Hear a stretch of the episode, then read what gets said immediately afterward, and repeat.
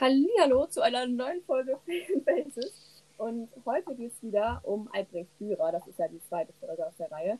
Und zwar dreht es sich dann heute um die Bilder, die auch in, Predigt, in der Predigtreihe eine Rolle spielen. Und zwar gibt es ja da die vier Bilder zur Passionsgeschichte von Jesus. Einmal das zum Donnerstag, das zum Palmsonntag, ähm, das zum Karfreitag und zum Ostermorgen, also zur Auferstehung. Und wir werden uns heute vor allem mit dem Kar oder nur mit dem Karfreitagsbild und dem Auferstehung beschäftigen, weil das sonst einfach inhaltlich ganz schön viel wäre, auch wenn es natürlich zu den anderen beiden Bildern auch tolle Sachen gibt. Und dazu haben wir natürlich wieder unseren Kunstexperten Franny dabei. Guten Morgen. Und außerdem noch Henrike. Hallo. Und Greta. Hallo. Und äh, ich, Carlotta. Hallo. Nochmal zur Erklärung für alle, die jetzt vielleicht äh, nicht gerade wissen, wo wir uns so befinden. Also die Predigtreihe gibt es auch auf der Homepage und da findet ihr auch das Leporello ähm, auch zum Download äh, auf unserer Seite akg-kiel.de. Ähm, und zum Karfreitag ist, steht da ein Text in Johannes 19, 23 bis 30, den fasse ich kurz zusammen. Ähm, da geht es halt um die Kreuzigung, ähm, dass irgendwie die Gewänder von Jesus verteilt werden. Und bei Jesus sind nur seine Mutter und seine Tante dann sozusagen ähm, und Maria von Magdalena. Und ja, ihr kennt das bestimmt. Also dann äh, sagt Jesus irgendwie, dass er Durst hat und dann wird ihm so ein Essigschwamm gegeben, den er irgendwie ähm, dann trinken soll. Aber das natürlich sehr, sehr eklig ist. Und ich lese einmal den letzten Vers, ähm, Vers 30. Als Jesus von dem Essig genommen hatte, sprach er, es ist vollbracht, und er neigte das Haupt und übergab den Geist. Ich habe das mal nachgelesen, weil mich das interessiert hat, was bei so einer Kreuzigung abläuft. Das ist ja so eine mhm. sehr brutale römische Foltermethode und Todesart. Mhm. Und da ist Essig, auch gemischt mit Wasser, war eigentlich immer das, was man den Sterbenden noch ein bisschen zu trinken gegeben hat, damit sie nicht sofort tot sind, sondern noch so ein bisschen Zeit haben, um zu leiden. Also ganz schön brutal. Noch brutaler. Ja, aber da hat Jesus dann ja nicht so richtig mitgemacht. Also Jesus ist dann anscheinend verhältnismäßig schnell gestorben. Ansonsten konnte sich das schon mal ein paar Tage hinziehen, dass die Gefangenen da so am Kreuz hingen und wirklich gelitten haben. Ja.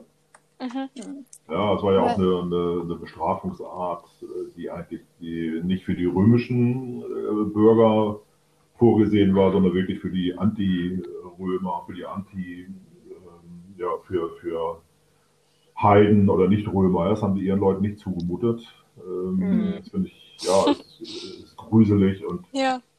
die, die, die vielleicht ist Jesus deswegen auch schnell gestorben, weil einfach äh, Gott das einfach nicht ertragen hat. So. Und er sieht da ja auf dem Bild auch wirklich also leidend oder auch einfach erschöpft aus und okay, das Haupt ist ja auch so geneigt, vielleicht ist das wirklich mhm. auch schon ganz das Ende dann von der Bibelstelle quasi. Ja. Mhm.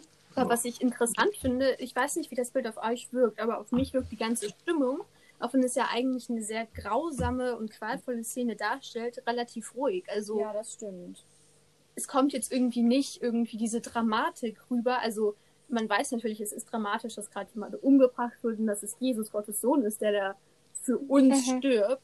Das ist ja irgendwie klar, aber trotzdem wirken die Leute alle sehr still und man sieht, also ich finde, ich sehe ihre Trauer, aber ähm, ja, irgendwie, also gerade rechts mhm. ähm, sind zwei Männer, die sich da noch so unterhalten. Also ich finde auch nicht, ähm, also ein paar sehen sehr, also die Jesus auch direkt angucken. Gerade links ist eine Frau, die irgendwie betet und so zu Jesus guckt, aber irgendwie wird Jesus auch nicht so Beachtung geschenkt, habe ich das Gefühl. Also mhm. äh, so der, der weitere Trubel des Lebens geht erstmal weiter und es wird irgendwie nicht so ähm, gesehen oder geschätzt?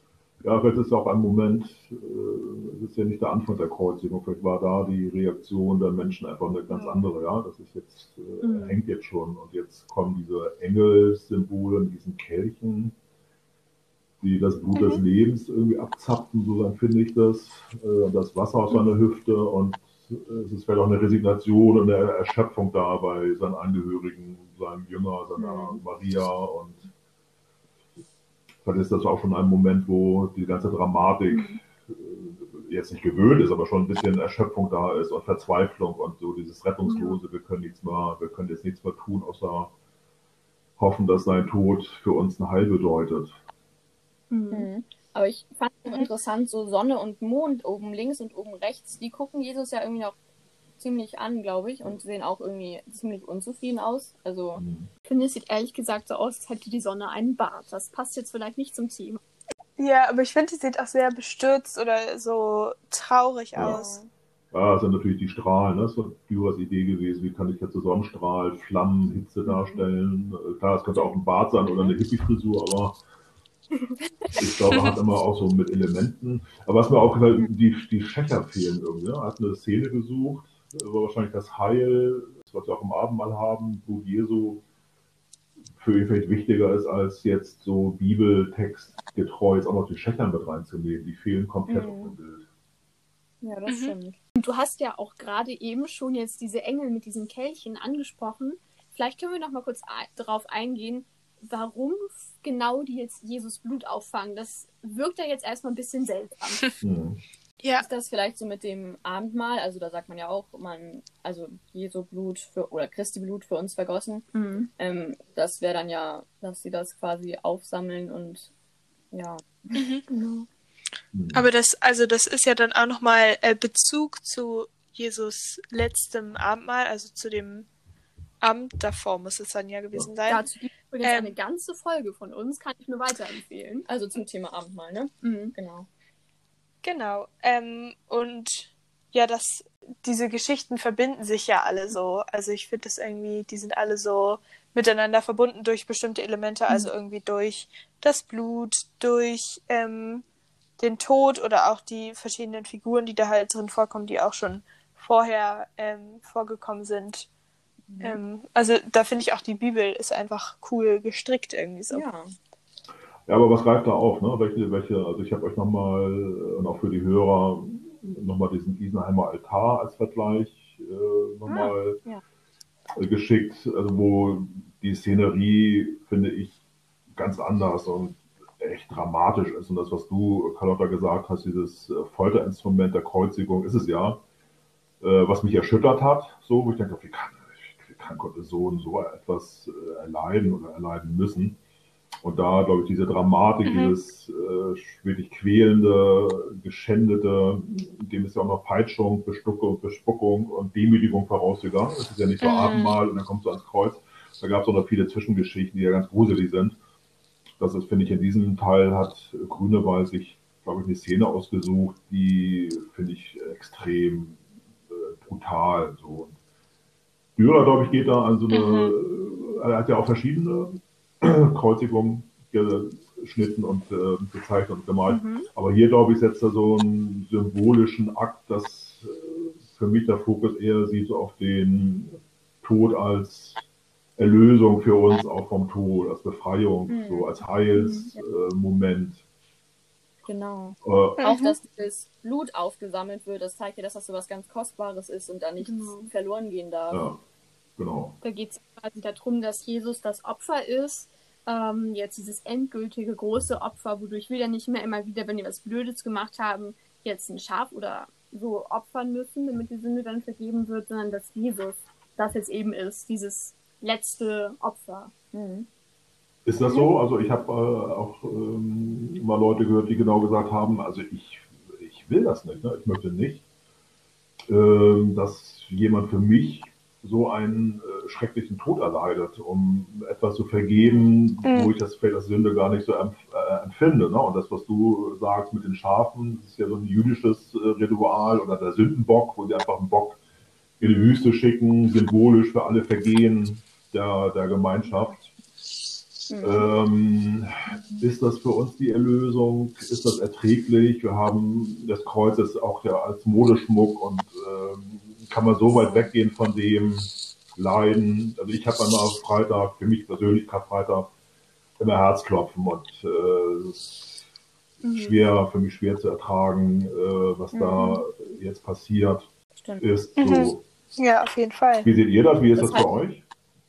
Ja, ich finde auch, das hat so zwei Seiten. Einerseits weiß man, man hat schon einen Ausblick so auf die Auferstehung und weiß, es wird alles gut und Gott hat sich dabei was gedacht, aber irgendwie ist das ja trotzdem äh, sowas Schlimmes ziemlich äh, präsent noch. Mhm.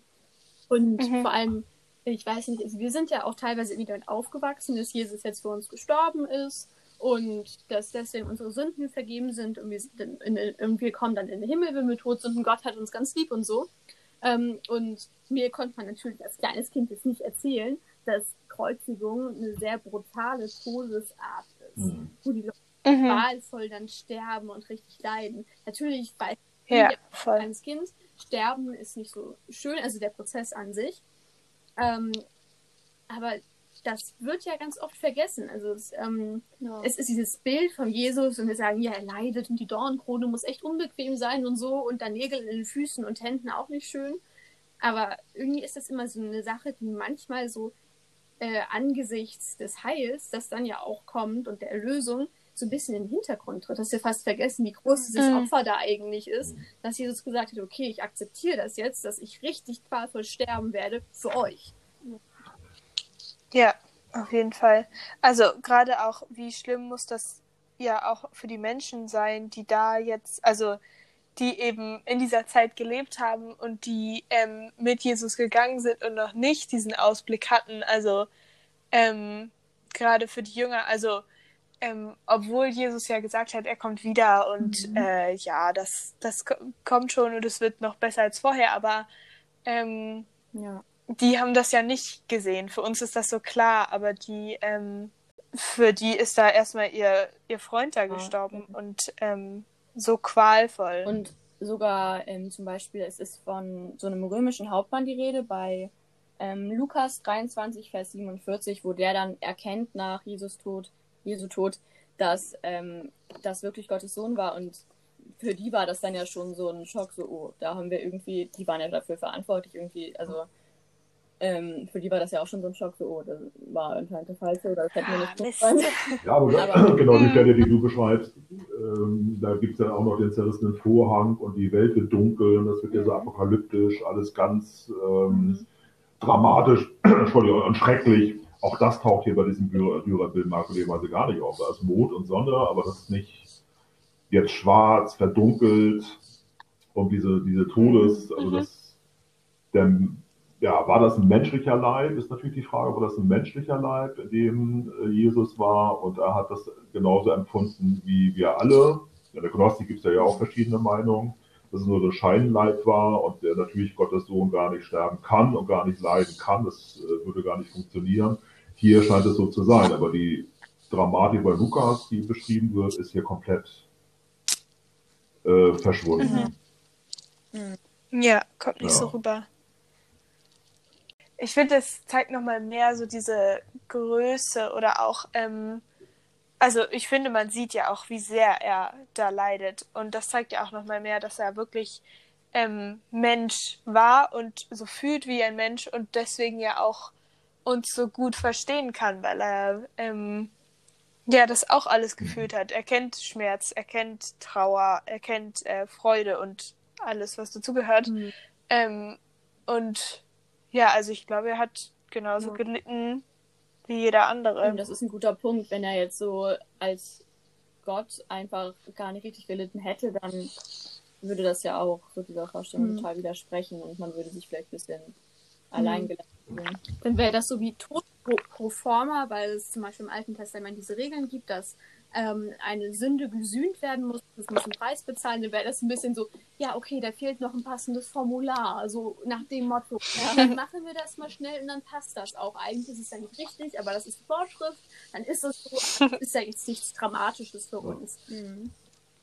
Könnte man ja so sehen und durch dieses Leiden wird ja überhaupt nochmal dieses große Geschenk irgendwie viel deutlicher. Also.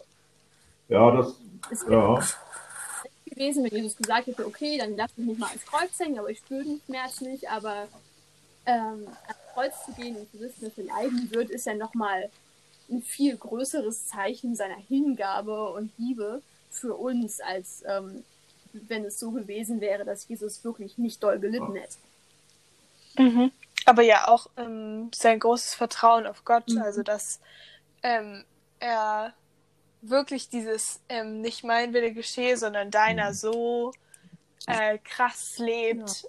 Klar ist er Gottes Sohn, aber ähm, das auch mit dem menschlichen Verstand so krass zu vertrauen. Also Vielleicht. Chapeau, das ja. ist wirklich ähm, Ja, Ja, obwohl er natürlich auch Angst hatte. Ne? Also ich finde auch, er ist unser Bruder, aber er hatte natürlich auch Mhm. in seinem äh, Ge- äh, Gebet vor dem Abendmahl, bevor die Herrscher kamen, ja auch äh, erst noch gebetet, Mhm. verzweifelt. Und es gibt ja über Matthäus ganz dramatische Texte, wo er auch wirklich einfach auch menschliche Ängste hatte und geschwitzt hat und irgendwie äh, den Kelch nicht, nicht haben wollte. Ne? Ja, klar, klar. Und trotzdem das anzunehmen, Mhm. äh, ja, hat er eine Alternative gehabt und was wäre passiert, wenn er weggegangen wäre und gesagt hat, nee, ich Ja. fliehe jetzt irgendwo hin und, und, und gehe weg. Ja, Mhm. ne, hätte er vielleicht auch machen können, aber dass er das nicht tut, also dass er uns dient nach wie vor und ähm, das auf sich nimmt für ja, unsere Lö Erlösung der Sünden, aber auch für den, die Befreiung vom Tod. Ja, das ewige Leben, was uns versprochen wird, die Befreiung vom Tod, mh, spielt ja auch eine Rolle für den nächsten Tag. Ne? Und ich habe gesehen, bei den Orthodoxen gibt es noch Bildmotive, wo Jesus in der Vorhölle ist und die vor ihm gestorbenen und verzweifelten Menschen äh, in den drei Tagen seines leiblichen Todes äh, erlöst ja, und aufnimmt und befreit Mhm. und sein Evangelium verkündet in der Vorhölle. Hölle. Das finde ich auch so eine krass- krasse Zwischenszene zwischen dem, was wir gerade als Bild vor uns haben und dem Ostermorgen. Stimmt. Mhm. Und äh, nochmal zu dem Vertrauen, was Jesus hatte. Vielleicht kommt daher auch diese Ruhe in dem Bild, die Dürer so darstellt. Ja. Also, dass äh, ja einfach man weiß, Gott hat den Plan und ja. Mhm. Ja, Ja, trotzdem werden sie mitgelitten haben, ne? Trotz des Planes, den wir äh, in dem Moment, glaube ich, gar nicht durchschauen. Und von seinen Jüngern ist ja niemand da. Also sie sind alle weg und sind geflohen und ja, das So, verstehe die ich haben- auch nicht. Ja, wo, sind, die sie? Alle weg, sind abgehauen, haben Angst gehabt, dass sie wahrscheinlich von den Römern, also ich kann mir das nicht vorstellen, also äh, stellt euch mal vor, da kommt eine Kohorte von römischen Soldaten in aller Grobheit und ähm, du hast äh, die Befürchtung, oh Gott, du gehörst mit zu den Jüngern, zu dem Team von Jesus und die schnappen dich auch. Hast du da die, den, den Mut, wirklich mitzugehen? Ja, Petrus hat sich das ja eingebildet, aber noch nicht Mhm. geschafft. Oder fliehst du und versuchst dem zu entgehen, diesem Weltlichen, und verlierst eventuell die Hoffnung auf den äh, Bruder und auf den erwarteten Messias und auf den erwarteten äh, König. Ja? Ich glaube, beim Palmsonntag gab es auch viele, die eher den neuen David erwartet haben und ein ganz anderes Bild von Jesus Evangelium hatten. Und plötzlich wird er von den Römern geschnappt und äh, da ist kein Gott, der sagt, nee, ich äh, schicke euch meine Heerscharen, englischen, englischen, meine Engelsheerscharen und befreie ihn und erlöse ihn von dem, was auf ihn zukommt, sondern das komplett durchzieht. Und ähm, da ist niemand, der Beistand hat. Das sind all die Menschen, die er geheilt hat, all die Menschen, äh, die er gespeist hat, all die, die sein Evangelium gehört haben und die Jünger alle äh, nicht da. Ne? Das Gegenteil, einer hat ihn verraten. Ja. Mhm. Obwohl man ja eigentlich, also ich hatte mir die Kreuzigung auch immer ähm, wirklich einsamer vorgestellt, also dass eigentlich nur Jesus halt am Kreuz hängt und neben ihm dann noch diese zwei, äh, die auch irgendwie gekreuzigt werden. Die Schächer. Ja, okay. Äh, die, ähm, aber dass er eigentlich da sehr alleine und auch einsam so stirbt, was natürlich dann nochmal trauriger ist. Mhm. Mhm. Was bei den Römern ja auch so ist, ist dieser Hinrichtungsort Golgatha von den Römern Mhm. eigentlich sehr klug gewählt wurde. Das war ja so ein Felsen, so ein Kalksteinfelsen, glaube ich, den man jetzt nicht abtragen konnte, um daraus was zu bauen. Das ging irgendwie nicht so gut. Und der war damals noch außerhalb der Stadt, was gut zu jüdischen Reinheitsgeboten gepasst hat, weil man Leute nicht in der Stadt hinrichtet, aber noch so nah dran, auch ein bisschen höher, dass man von der Stadt aus dieses Grauen noch beobachten könnte, konnte, wie der Leute qualvoll am Kreuz sterben. Was auch von den Römern ähm, die beabsichtigte Abschreckungswirkung hat. Hey, Ja. Ey, wenn ihr irgendwas macht, was uns nicht passt, dann könnt ihr genauso Ja. enden. Ja. Das Problem, das so unsympathisch, Ja. die. Römer. Ja. Das, das Problem, das die Römer wahrscheinlich am ehesten mit Jesus hatten, war ja, dass ihm dann gesagt wurde, König der Juden, so im Sinne von weltlicher Herrscher. Den war ja wahrscheinlich gar nicht klar, was das dann so theologisch bedeutet. Mhm. Sondern als Römer hätte ich dann wahrscheinlich eher die Angst gehabt, oh nein, da ist jemand, der will eine Rebellion Ja. und will jetzt Mhm. unser Weltreich in Gefahr Ja. bringen. Was ja auch viele Jünger gedacht haben, so, oh cool, wir gehen nach Jerusalem, jetzt geht's los, jetzt machen wir die Römer fertig. Aber das war ja gar nicht das, was dann passiert ist. Ja, die Zeloten, ne, die einfach äh, politisch radikal waren und äh, heute ja noch ein Thema sind, wie weit dürfen wir als Christen äh, auch politisch aktiv sein und auch gegen Dinge sein. Ne? Und die Juden haben ihn, Mhm. also Pilatus wollte das ja eigentlich nicht. Es gab ja auch die Vorszene, wo er sagt, äh, was soll ich mit, mit ihm machen? Das ist eine Glaubensgeschichte und ich äh, sehe keinen Grund, ihn irgendwie zu töten. Mhm. So. Aber dann hat, äh, so, dann geht es natürlich los mit den die Römer, glaube ich, auch, dass die Ja. eher das Gefühl haben sollten, da ist ein Aufwiegler, da macht euch Konkurrenz und das ist eine todeswürdige Bestrafung. Ähm, und andere haben das ähm, so gar nicht gesehen. Also vom, vom Religiösen, so Jesus nimmt uns Macht, Jesus nimmt uns äh, Vorteile in den Synagogen. Das dann plötzlich umdrehen, dann zum Politikum machen und dieses Todesurteil durchzusetzen. Äh, also auch wo dann so Religion als Machtmiss Machtmissbrauch äh, eine Rolle spielt. Und trotzdem umso erstaunlicher wird plötzlich der Tod einfach eine Erlösung für uns alle ne? und auch für all die, die äh, Übles getan haben. Und das ist natürlich heute auch noch ein Thema, dass ähm, Religion oft als Rechtfertigung für Ja. äh, Gewalt genutzt wird. Was natürlich eigentlich, äh, gerade wenn wir jetzt so eine Religion haben, der es ganz viel um Nächstenliebe geht, ist es natürlich vollkommen am Sinn vorbei.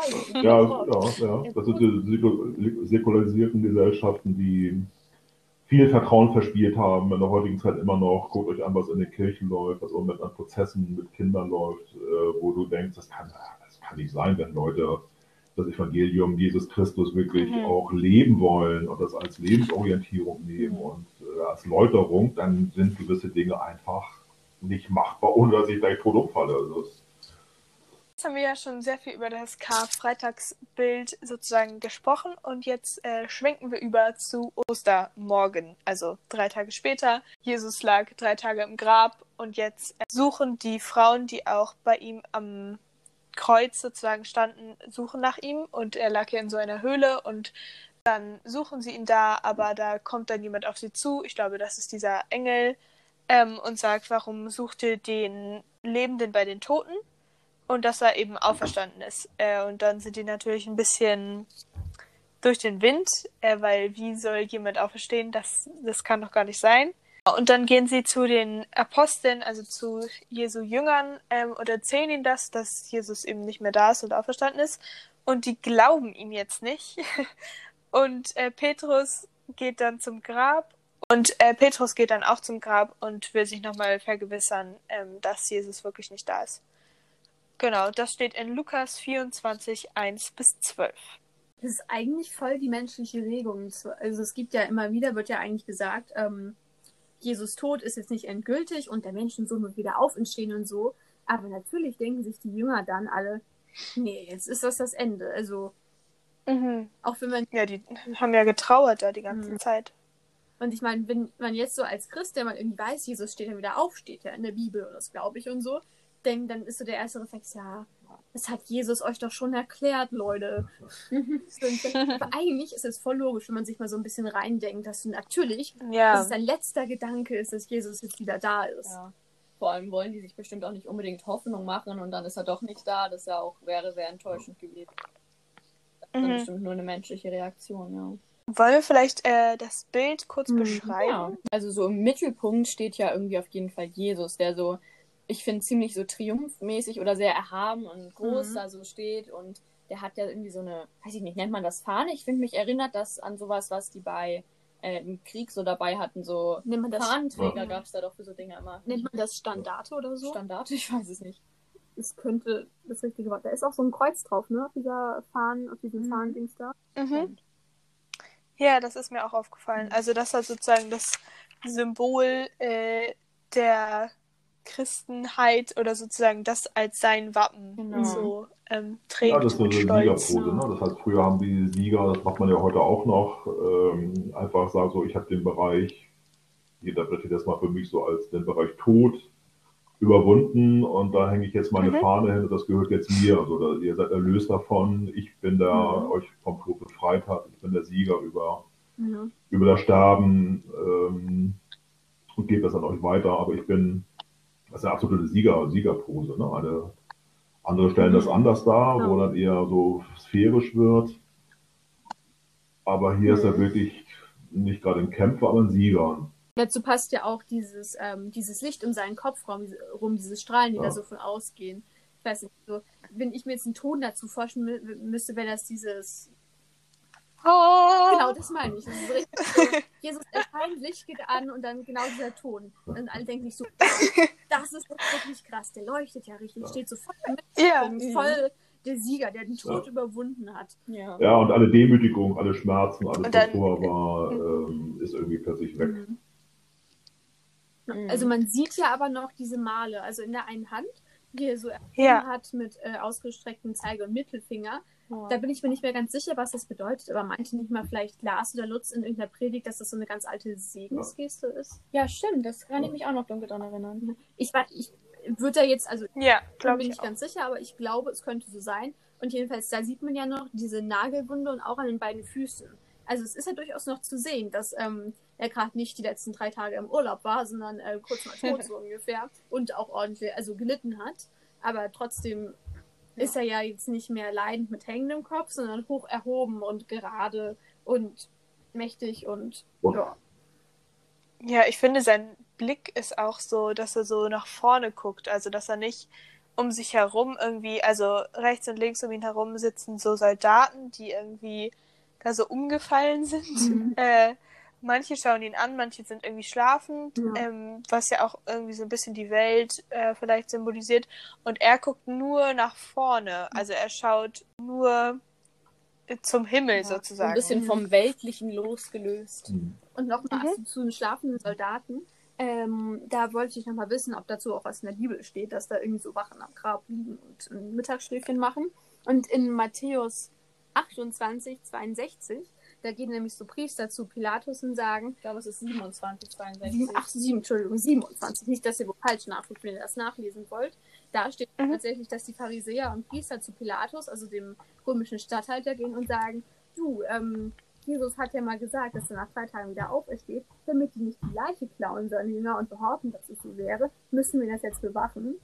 Und äh, dann, ah. genau, damit die dann nicht rankommen und dann äh, in der Nacht- und Nebelaktion die Leiche wegnehmen und dann sagen können, haha Leute, wir haben es euch doch gesagt, das ist der Messias, der Sohn Gottes, aber ihr wolltet euch das ja nicht glauben, aber das leere Grab ist der mhm. Beweis. Mhm. Und dann taucht ja aber ein Engel auf, das wird jetzt im Matthäus-Evangelium ähm, nochmal ein bisschen berichtet und äh, die Wachen sind geblendet und fallen um und schlafen ein, sodass dann ja, dass die dann, dass Jesus da rausspazieren kann. Genau. Das heißt, die haben, äh, die haben unterbewusst so ein bisschen das noch glaubwürdiger gemacht, also ungewollt, würde ich sagen.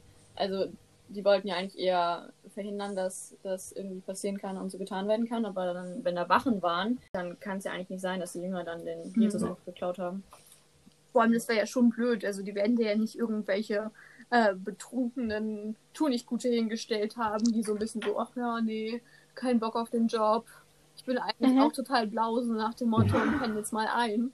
Dem wird ja schon irgendwie klar gewesen sein, wenn die Leiche weg ist, dann hat das schon eine gewisse Sprengkraft wollen wir ja nicht. Genau, die, also die wollen mhm. natürlich äh, verhindern, dass das, was nachher passiert ist, dass er ja auferstanden, auferweckt wurde. Genau das wollte man verhindern, dass nicht jetzt die Jünger sagen, ah, guck mal, wir haben Recht gehabt oder ihr habt Unrecht gehabt. Das ist eine Frage. Also, es gibt ja ähm, auch so Begriffe äh, Auferstehung, Auferweckung, was ist denn das? Also Jesus hat hier noch eigentlich seinen leiblichen Körper mit all den Malen, die er beschrieben hat, äh, Paulus spricht vom Auferstehung in so einem pneumatischen Körper, also das stelle ich mir so ein bisschen geistmäßig vor. Und es gibt ja auch eine Stelle, wo Maria ihn, glaube ich, begrüßen will und er sagt, halt, berühre mich nicht, ich bin noch nicht so weit.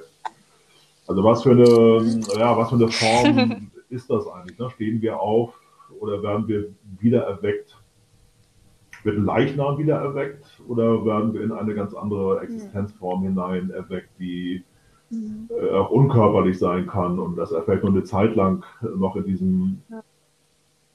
Körper, ja, ist er fleischlich oder so aussieht oder ist er das nicht äh, und irgendwann verschwindet er ja und ist dann leiblich gar nicht mehr unter uns. Mhm. Eigentlich eine voll ja. philosophische Frage.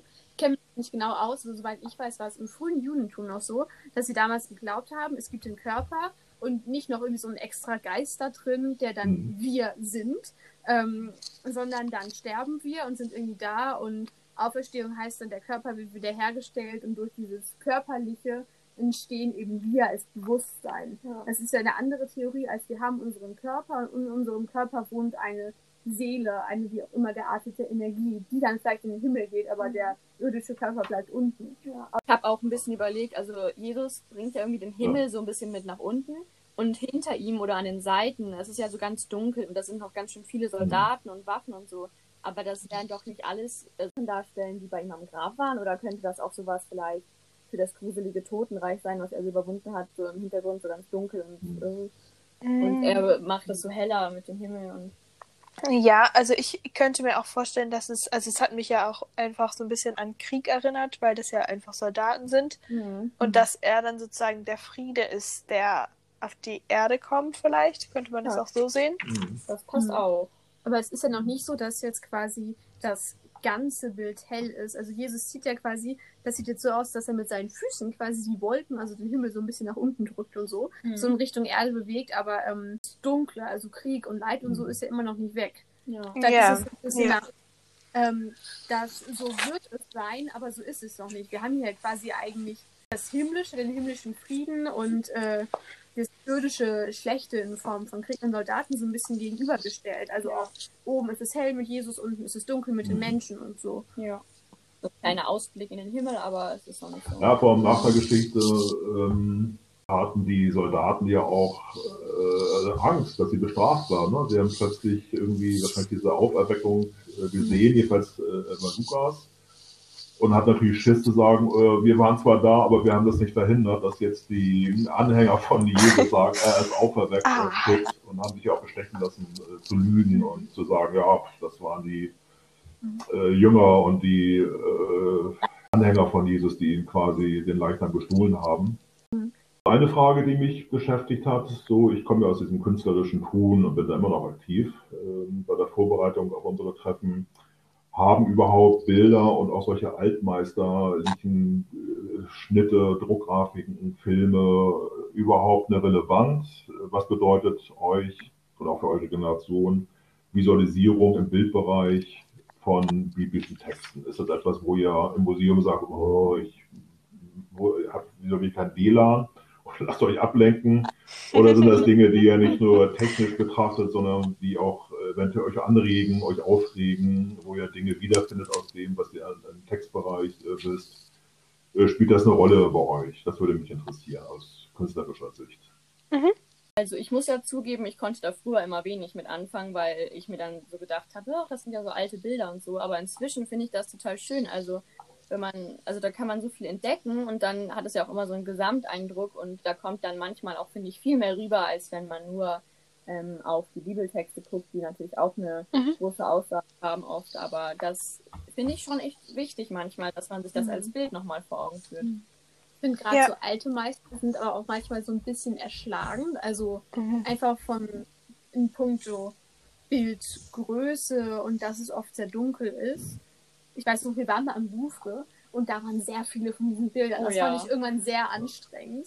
Einfach, weil du dann das Gefühl hast, du wirst von dieser Kunst erschlagen. Du siehst natürlich irgendwie, das sind, die können das richtig gut und so. Mhm. Aber es sind einfach so erschlagene Bilder, wo du dann irgendwann nach dem hundertsten Bild kannst du das nicht mehr sehen. Ja. Und ich finde, wenn man sich Zeit für sowas nehmen kann, dann ist das manchmal, suchst du, klingt vielleicht blöd, aber dann kannst du immer wieder was Neues entdecken. Ja. Zum Beispiel auch bei äh, bei diesen Holzschnitten haben wir ja jetzt vor uns, da kannst du ja, siehst du jetzt zum Beispiel bei der Auferstehung, Jesus ist zentral, aber dann könntest du ja noch viel, äh, viel mehr ins Detail gehen und dann immer noch neue Dinge mhm. entdecken. Und das finde ich auch manchmal spannend, weil ja manchmal Künstler auch irgendwie so Hintergedanken heutzutage, nennt man das? Easter Egg? Easter Egg? ja, also dass also, äh, man noch so Dinge findet, die jetzt nicht so offensichtlich Ach so, sind. Ja, okay. Äh, ja. Genau. genau finde schon allein, wie er immer sein Logo mit einbaut, dass das da auf dem Boden ist oder beim Palmsonntagbild ist das so auch ein Torbogen, das finde ich auch schon spannend. Mhm. Ja, also das kann ich äh, voll, also stimme ich euch voll zu. Ähm, ich bin nicht so, also meine Familie und ich, wir gehen jetzt auch nicht so oft in so Kunstausstellungen oder äh, also mhm. wenn dann eher so moderneres oder also irgendwie Nordart oder irgendwie so.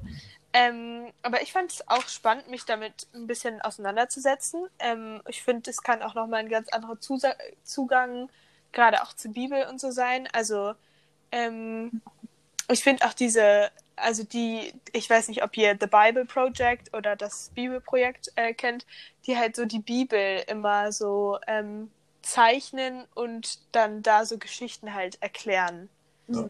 Ähm, Mhm. also das ist nochmal eine, ist auch Kunst oder halt irgendwie so, Visualisiert. ja genau, Visualisierung, die mir da auch irgendwie voll helfen. Ähm, Genau, aber ja, ich finde es eigentlich auch gut, ähm, nochmal einen anderen Zugang als nur Text zu haben. Auf jeden Fall. Ja. Und was mir auch noch dazu einfällt zum Thema Bilder und Bibel, es gibt ja auch Bible Ja. Art Journaling. Ja. Also so Bibel mit dicken Seiten, wo immer noch ein bisschen extra Platz ist. Das finde ich eigentlich auch total toll, weil du dann quasi, äh, wenn du sowas liest, kannst du ähm, durch, äh, dadurch, dass du mit Farben irgendwas malen kannst, kannst du so voll einfangen, Mhm. wie wirkt das überhaupt auf mich, weil durch Bilder habe ich zumindest manchmal noch so einen viel direkteren Zugang. So, ich sehe bestimmte Farben, das bedeutet für mich was Bestimmtes, bringt eine bestimmte Stimmung rüber. Mhm. Ja. Aber das finde ich sehr, das finde ich, ähm, also bestätigt das, also Kunst ist irgendwie auch Denken ne, über Dinge. Das ist ja nicht nur Virtuosität und Können, sondern das ist genau das, was du, was ihr gerade gesagt habt, das ist ein Nachdenken über etwas und ein Reflektieren und ein Zeit, guck, so sehe ich das, so empfinde ich das und dann kommt man in einen Dialog mit dem Betrachter, der das annehmen mag oder eine ganz andere Position findet, aber ähm, das war für mich jetzt gerade sehr interessant und sehr, sehr schön zu hören, dass äh, diese Bildwelt für euch Relevanz hat. Spaß gemacht, ähm, bei euch Gast sein zu dürfen und dass wir, glaube ich, über Dürer miteinander reden konnten oder unseren Glauben mit eingeflochten haben. Das finde ich ein ganz, ganz, ganz spannendes Thema. Vielen Dank, dass ich bei euch Gast sein durfte. Ja. Ja, danke, dass du dabei warst. Das fand ich sehr gut. Dann hatte man so eine Stütze auf der Kunstseite. Du wusstest dann auch wirklich, was jetzt stimmt und was. Äh, Ja. Dann würde ich mal sagen, wir hoffen, lieber Zuhörer, dass es euch auch gefallen hat und hören uns dann vielleicht mal wieder. ja. Tschüss. Tschüss.